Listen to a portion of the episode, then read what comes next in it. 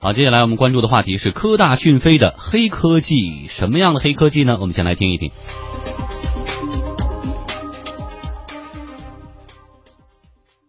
你好，欢迎参加我们的发布会，请问你叫什么名字？Hello. Welcome and thanks for attending our conference. What is your name? Okay. Hello, my name is Nancy. I'm honored to participate in this event. 你好，我叫南希，我很荣幸能够参加这场盛会。嗯，这是发生在科大讯飞二零一六年度发布会上的一幕。科大讯飞的轮值总裁胡玉用一款只有遥控器大小的这个便携式的翻译设备，他说一句中文，然后翻译成英文了。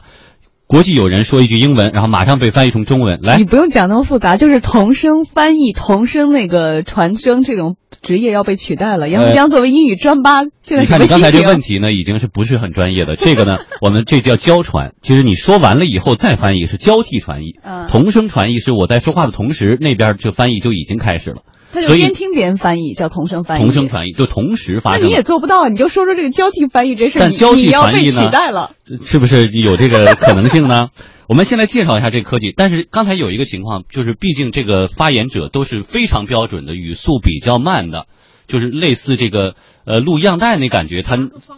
对他翻译的比较准确。但是如果说啊这个不是很严谨的语言，日常的松散的聊天，包括速度又比较快，有个人特点，能不能做到哈？我们知道十一月二十三号，昨天。科大讯飞在举北京举行了发布会，带来了多款科技产品。经济之声记者吕红桥在现场也进行了参观和体验采访。我们马上听一听我们记者的见闻。科大讯飞呢，这次是发布了一系列的产品，包括这个会议字音转化系统的升级版，还有这个智能客服机器人小曼、智能车载系统飞鱼助理，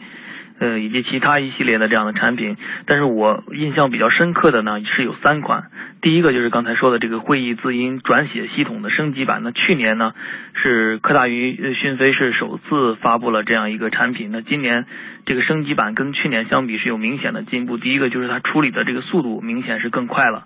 那官方公布的数据呢是大概是延迟只有两百毫秒左右的时间。那么从现场来看呢，确实也是这个反应速度是比较快的，同步这个嘉宾所说的这个话就可以同步显示在这个视频上，呃，而且呢还可以翻译成，同时的是翻译成其他多种语言，包括英语啊、日语啊、法语啊等多种语言，同时可以翻译出来。呃，那这个嗯，这个软件的这个应用也是非常广泛的。那像嗯，这个普通的我们这个会议的这个速记啊，还有一些这个法庭的这些庭审啊，这样的一些这个速记都可以用到这样一个系统。还有一个就是说这个手持的翻译机，那么这个也是印象比较深刻，因为他这个当场演示的时候是现场请来了一个外国人，然后由他们这个呃工作人员直接跟这个外国人拿着这个手持的翻译机进行对话。然后双方进行一些日常的这个寒暄啊，一些交流啊，都可以十分流畅的进行。那这个对于呃，那这样的一个机器，对于我们这个呃平时的一些呃比较喜欢出国旅游的这样一些人群使用的这个呃，相对来说也是嗯、这个应用的这个空间也是比较大的。那第三个呢，就是它的这个智能的语音合成系统。那这个嗯，当时在现场的时候，它是合成了一系列这个名人的声音，用。用他们的这个软件合成了一系列名人的声音，包括我们，呃，包括这个奥巴马的声音，包括这个老罗罗永浩的声音，呃，合成的这个声音呢，我们现场听起来跟这个真人的声音是几乎听不到这个明显的区别。还有像这个，呃，他还用这个合成的声音制作了一部小的这个电影短片，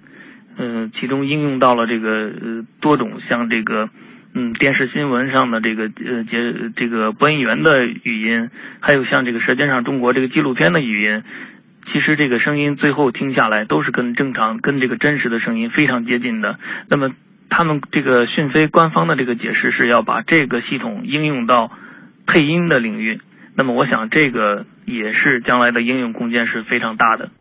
据了解，手持式翻译设备其实还有更加深远的作用，比如说植入机器人的话，将来的机器人就能实现跨语言的人机交互。科大讯飞董事长刘庆峰表示说，在语音交互方面，中国已经站上了世界之巅。比如在语音合成方面，目前呢只有中国机器人的朗读水平能够超过普通人，而语音识别方面也是中国的强项。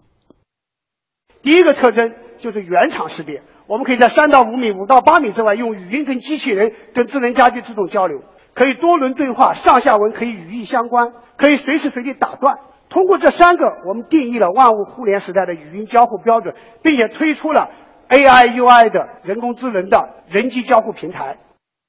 嗯，就刚才的这种小小的翻译机哈，替代着交替传译的一个翻译员，是不是未来，呃，外语专业的同学们这个就业是会受到影响？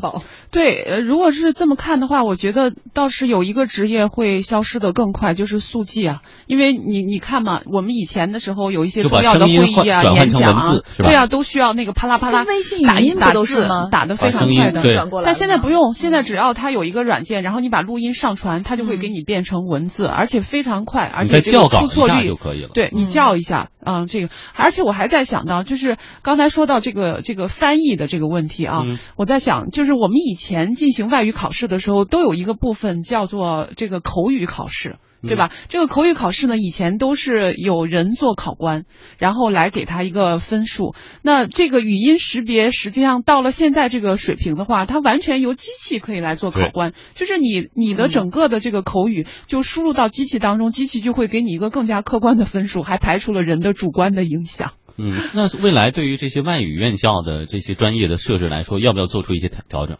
嗯，这个翻译确实好像在未来这个职业的前景，在出现了这样子的软件之后，它的这个前景确实是要大打折扣，应该是。好，谢谢何木。那我们继续来介绍这项技术哈。这些呃，其实除了刚才提到的科大讯飞，呃，硬件巨头华为也都在人机交互方面做了很多研究。华为终端公司董事长余承东表示，这种技术啊，现在非常重要。下一个时代，人类最自然的交互是什么？就是语言、机器的视觉，还机器的这种认知哈，这种人类的基础的这种体验，人类的本能最简单的这种体验。在这个领域呢，华为也做了很多的研究。未来的智能终端，我们认为每一个手机都是一个不长腿的机器人，实际上手机是知道你的所有的喜好需求。我想呢，它会越用越聪明。有预测认为呢，可以实现人机交互、人机协作的智能机器人，未来呢将占领全球百分之九十的机器人市场。科大讯飞董事长刘庆峰说：“中国的科技企业在这一领域已经处于领先地位了。我们现在提的真正的新一代的人工智能，或者叫强人工智能呢？”是认知智能，就让机器具备推理和学习能力，就认识和知道认知能力。那么现在呢，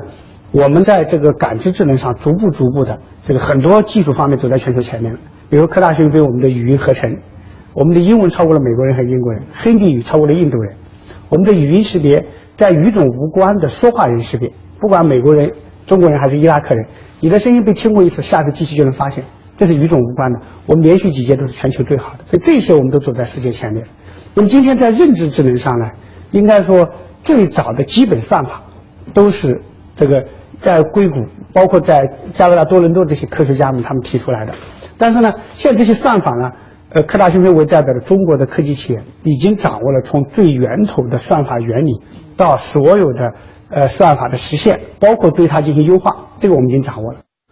中金华创基金管理有限公司董事长龚涛表示，在国内的人机语音交互市场，科大讯飞已经处于产业龙头地位。科大讯飞，我认为它目前的话呢，在车载电信音乐这一块的话呢，是全国最大的一个语音平台。现在未来的一个发展方向呢，逐步转向智能机器人，就比如说呢，像伴读机器人这一块的语音互动的技术的话呢，是一个非常好的技术嫁接的一个方式。一方面的话呢，它能够将自己成熟的这种语音交互技术应用于一些机器人这个相关的一个领域，这是属于风口性的行业。另外一个的话呢，我们注意到这块领域的一个市场空间特别巨大。因为我们现在的话呢，呃，特别是这种智能的这种机器人的话呢，对于语音交互这块的一个需求的话呢，量是非常的大，而且呢，我们注意到呢，绝大部分的厂商的话呢，都在使用现在讯飞的这块的一个技术，所以说呢，现在现在目前的这个市场占有率也是特别的高，科大讯飞的话呢，在这块领域里面，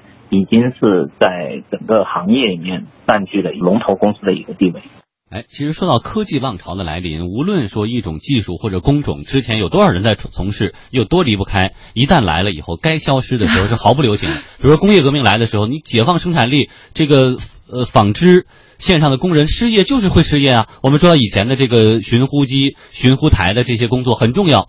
消失就消失了。所以我们现在说到这个，比如说一些速记啊，一些翻译的工作，是不是随着这些这技术的普及到应用会？快速的离开我们的生活。对我们是其实一直不是在展望所谓万物互联嘛？就是这个万物有灵，所有的东西都可以被连接在互联网上。那如果在这个背景下的话，你会发现这种技术肯定是必不可少的，是一个标配性的技术啊。就是我们现在人机之间的这个交互，实际上靠什么？靠鼠标对吗？然后靠我们的这个触摸式的触摸屏，靠这些来进行交互，对吧？但是到了万物互联的时代，肯定这些技术就已已经完全的不够用了。那么在未来，实际上是语音为我们的交互的主要的媒介和手段，然后只不过辅助于鼠标和这个这个触摸屏而已。所以语音可能在未来的所谓的智能家居或者是智能机器人的这个时代当中，它是一个标配性的技术，几乎所有的机器都可以听得懂我们说的话。